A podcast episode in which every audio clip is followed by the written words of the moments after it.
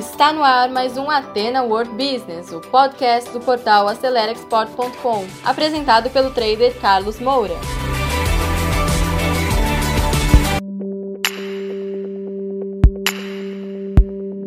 Então, pessoal, vamos lá, vamos começar, tá? Nós vamos falar sobre as metodologias ágeis para você fazer a gestão da inovação. Um termo que se usa muito hoje, principalmente nas grandes empresas, é esse aqui, ó, Agile.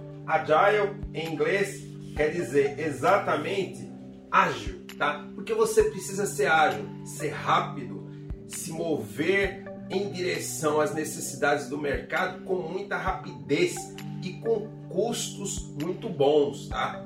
É isso é importante, o custo-benefício de qualquer inovação. Então você precisa ser rápido, mas ao mesmo tempo o custo-benefício da inovação precisa ser levado em consideração. Então, esse é o termo que se usa. Agile. Agile, ágil, tá certo? E especificamente no dia de hoje, eu vou falar com vocês, tá? De quatro métodos. Mas inicialmente eu quero indicar um livro, tá? Uh, esse livro é muito interessante para você se aprofundar no assunto. Ele chama Métodos Ágeis, foi escrito por o Michel Dionísio, tá? Ele fala aqui de 20 metodologias as mais usadas, tá? Que é a que eu vou explicar para vocês. Primeira coisa, eu vou falar para vocês, ó, do Scrum. Inclusive, eu indiquei esse livro aqui, ó, que é o best-seller do Scrum, tá? Que é do professor Jeff Sutherland e, e do JJ Sutherland, ok? Isso aqui é como a, a leitura básica para você entender. O Scrum é um termo tá, que vem do rugby, daquele jogo de rugby. Esse livro fala muito da equipe, como você montar a equipe, como estruturar uma equipe para ela ser uma equipe ágil. O conceito geral tá, é como você organiza as equipes para desenvolver tá, os processos de inovação e gestão de projetos mas daqui a pouco eu vou falar um pouco mais sobre o que é o Scrum, tá certo? Depois eu vou falar sobre o OKR, tá? Que é outra coisa muito importante. Depois do OKR, nós temos o Kanban, também é muito interessante o conceito Kanban. Outro conceito interessante, outra ferramenta dentro do conceito das metodologias ágeis, tá? O Kanban. E por último, tá? Eu vou falar de uma outra metodologia que chama PDCA. PDCA. Então, o vídeo de hoje vai ser sobre isso. Vamos agora então fazer um apanhado sobre o Scrum. O Scrum, ele, como eu falei, vem do termo do jogo de rugby. E qual que é a ideia?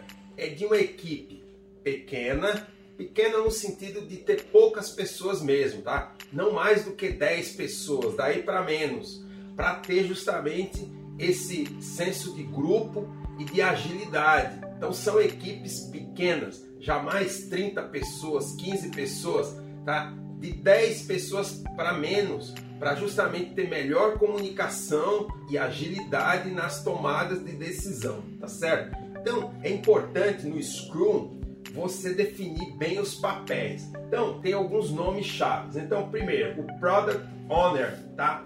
É o dono do projeto, do produto, da demanda. É quem entende, é quem pediu. Nas empresas de sistemas, por exemplo, nas empresas de telecomunicação, as equipes de sistema, quando vão desenvolver um projeto, por exemplo, para a área de marketing, o demandante daquele projeto é o Product Owner, tá? Alguém que entende do assunto, que conhece aquela demanda, aquele sistema, aquela operação para você implementar. No comércio exterior dá para fazer a mesma coisa nas indústrias, tá certo? Então, você vai desenvolver um novo produto. Quem é que tem que desenvolver aquele produto? Quem entende daquele produto, daquele mercado. Então, é assim que funciona. E como eu expliquei na semana anterior, tá certo? Sobre a transformação digital, o cliente hoje pode até participar. Em alguns casos, o cliente poderia fazer parte da equipe. Outro termo interessante dentro do Scrum é sprint, sprint de velocidade. Lembra as corridas de atletismo? quando o corredor vai chegando no final de uma corrida de 100 metros, ele dá aquele sprint para poder chegar e resolver e ganhar a prova. Aqui tem esse mesmo conceito, são termos usados do meio esportivo para dar esse sentimento de grupo e de velocidade, porque a ideia é fazer mais menos, tá certo? Então, sprint é a estrutura do projeto, tá? O projeto chama de sprint. Outra coisa é o Scrum Master, tá?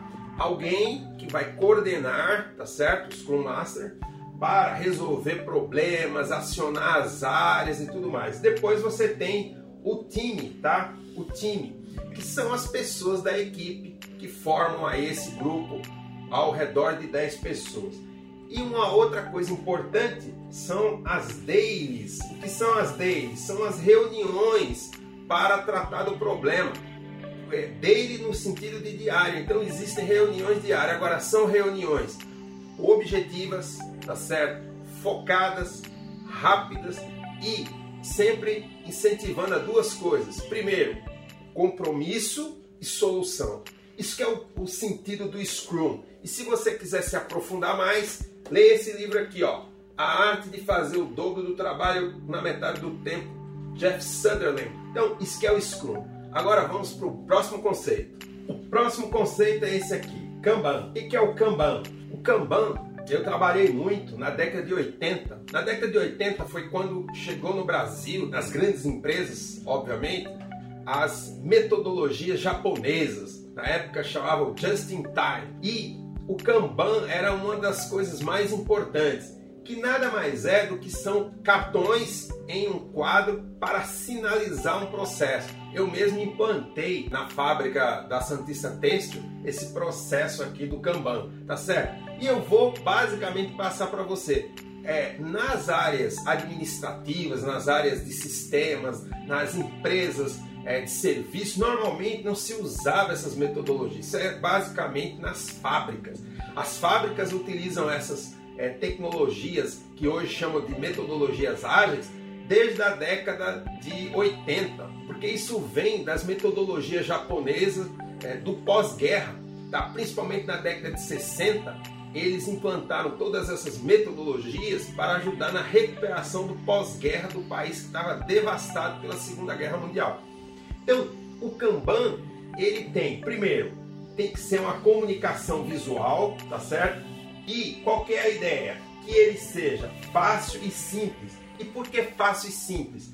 Fácil para que todo mundo veja tá, a mesma coisa e de forma visual, simplificando, por exemplo, o andamento de uma é, sprint, por exemplo, de um projeto. Então, é, é você colocar, por exemplo, numa área industrial, como está, por exemplo, seu processo de manutenção para não deixar as máquinas paradas. Então, o Kanban, ele dá esse entendimento. Ou, por exemplo, quando um determinado operador, ele deve, por exemplo, abastecer de matéria-prima um determinado processo. Então o Kanban mostra isso para que não tenha que alguém ir lá falar. Então fica muito mais ágil, muito mais fácil, tá certo? Outra coisa, o Kanban ele incentiva a colaboração, porque como todo mundo está vendo a mesma coisa e você pode usar quadros interessantes com é, personalizações para criar né, esse endomarketing que a gente fala, né, esse processo de comunicação que integra. Então ele, ele incentiva a colaboração é, por isso, tá certo? Outra coisa também, o Kanban tem a função de priorização, tá? É o que a gente chama de first in, first out. Ou seja, o primeiro que entra é o primeiro que sai para renovar. Por isso que as metodologias japonesas chamavam de just in time, no momento certo, na hora certa. Então, o primeiro que entra, o primeiro que sai, assim vice-versa. E por último, tá? O Kanban também mostra de forma visual ação corretiva. Surge um problema, tem um cartão vermelho. Alguém precisa tomar uma decisão e uma ação corretiva. Então, o Kanban, ele procura, tá? Integrar todos os membros da equipe, no caso da equipe Scrum, né? é, para resolver de forma ágil os problemas, tá certo? Isso que é o Kanban, ok? Vamos agora para o próximo conceito. O próximo conceito dentro das metodologias ágeis é o OKR. OKR nada mais é do que Objective Key Result, OKR. Esse conceito do OKR, ele não é novo, tá? Ele é bem antigo. Na verdade, o Peter Drucker, considerado o papa da administração moderna, né? ele já falava de OKR. E basicamente o que, que se trata? O OKR são os indicadores, aqueles números que vão mostrar para você tá? a saúde da sua empresa, a saúde do seu negócio. Então, isso tem todo um segredo e, obviamente, se você quer se aprofundar no que é OKR, você tem que comprar um livro que fala de OKR. Existem vários livros falando sobre OKR, como você desenvolve esses indicadores, mas eu vou falar para você quatro insights importantes que norteiam a ciência de fazer indicadores dos OKRs, tá? Então, primeira coisa, tá? Essas metas precisam ser desafiadoras, ou seja, precisa incentivar você a mudar de nível, a melhorar a produtividade. Isso é igual quando, por exemplo, você está cuidando da sua saúde física.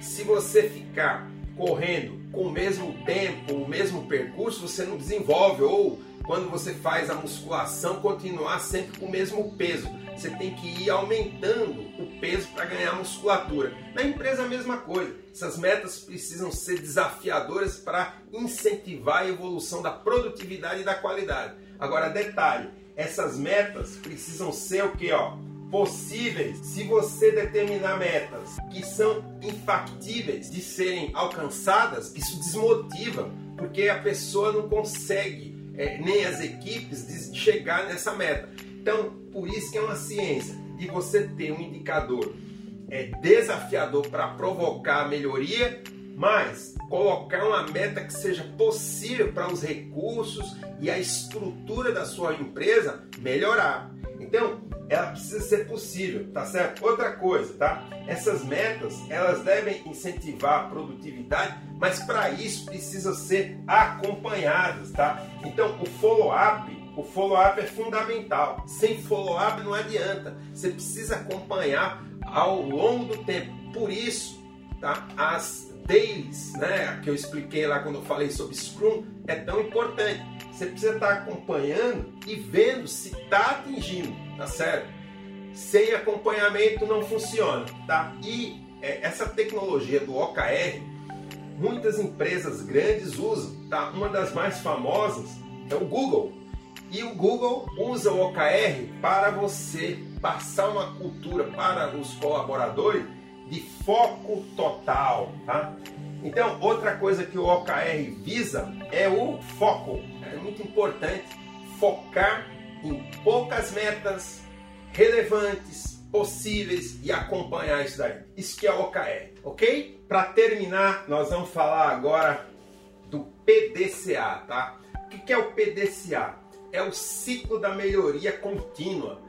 Como eu falei, na década de 80, quando as metodologias japonesas começaram a ser introduzidas aqui no Brasil, tá, nas grandes empresas, falava muito nisso. Até hoje se fala do PDCA, só que no ambiente das empresas de serviço não se usa muito esse termo, se fala mais do Agile, se fala também do Lean, mas o PDCA era o termo mais usado na década de 80, tá? E ainda hoje ele é válido. E por quê, tá? Porque essas quatro letras significam basicamente os quatro pilares da gestão, que é o quê? O planejar, que é o plan. Depois, tá? O do, que é o sentido da execução. Depois, o C, que é o sentido do controle, follow-up, control. E por último, do action. E o que é o action? É diferente do do. O action é a ação corretiva. Então agora vamos explicar. Primeiro, tá? Esse é um ciclo permanente. O, o ciclo PDCA, ele não tem fim, ele tem começo, mas não tem fim. Ele precisa ser praticado sempre, tá? E por quem? Por toda a organização. Toda a organização, tá? Tem que participar do ciclo PDCA, tá certo? Já na primeira fase, no plan. Então, o planejamento estratégico da empresa, tá? ele precisa envolver todos os níveis de gestão da empresa. Não pode ser só o dono a participar disso, nem só os principais diretores. O planejamento ele é integrado, top down, ou seja, envolvendo todas as fases, todos os níveis hierárquicos. Se busca uma gestão horizontal. Então o planejamento já começa aí, tá certo? Depois o do, tá? A execução, ela precisa ter foco, prioridade e as equipes Scrum é quem levam esses projetos tanto na execução de novos projetos inovadores, como também da própria operação, como é, eu expliquei no Kanban e, e com os indicadores OKR e tudo mais. Então, a execução, o do, ela precisa ser orientada e controlada por todo esse conjunto das metodologias. E a inovação está no centro de tudo isso. A inovação é a base, é o coração. No passado, o ciclo da inovação acontecia de tempos em tempos, não era permanente. Hoje não. O ciclo da inovação precisa ser permanente. É o, o coração da empresa é a inovação, acompanhando o que o mercado pede, seja através das inovações incrementais, tá? Ou das inovações disruptivas.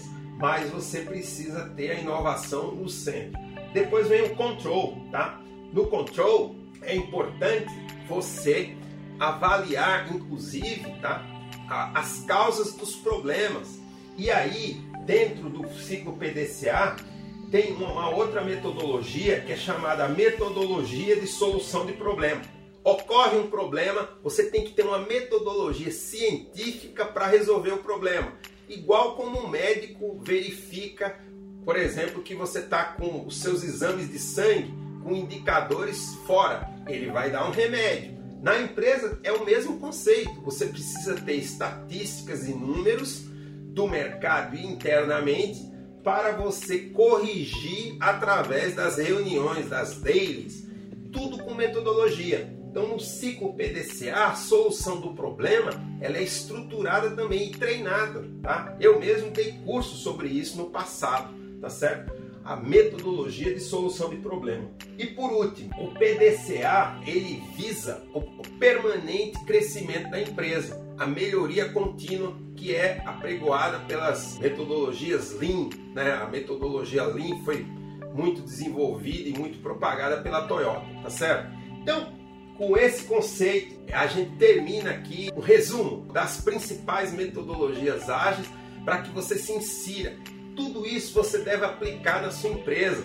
Seja você que está buscando a exportação, seja você que quer importar também, as indústrias, as empresas de serviço, todas elas precisam ser ágeis e a inovação tem que estar no centro. Mas sem essas metodologias, sem essa estrutura, fica uma coisa desorganizada, desestruturada, tá certo? Então incentiva você se especializar. Se você quer apoio para implantar isso na sua empresa, focando no comércio exterior, nos procure. No contato arroba Acelera Export, nós vamos fazer um projeto de consultoria, podemos dar treinamentos aí na sua empresa também. Próxima semana, fique ligado, na quarta-feira que vem, nós vamos falar sobre como você pode inovar no processo de comunicação, seja interno na empresa e também, sem dúvida, na comunicação com o mercado, seus clientes. Forte abraço a todos, muito obrigado. Então, pessoal, você que segurou o play até agora, muito obrigado. Terminamos mais um conteúdo do Ateno World Business, um podcast voltado ao empreendedorismo. E se você ainda não acompanha esse podcast, assine agora e compartilhe também nas suas redes sociais, porque isso pode ajudar muitas pessoas. E se você precisa de mais ajuda, quer interagir conosco, visite o nosso portal acelerexport.com, preencha lá o formulário de atendimento e alguém da nossa equipe vai entrar em contato com você. Eu encontro com você no nosso próximo episódio. Sucesso a todos!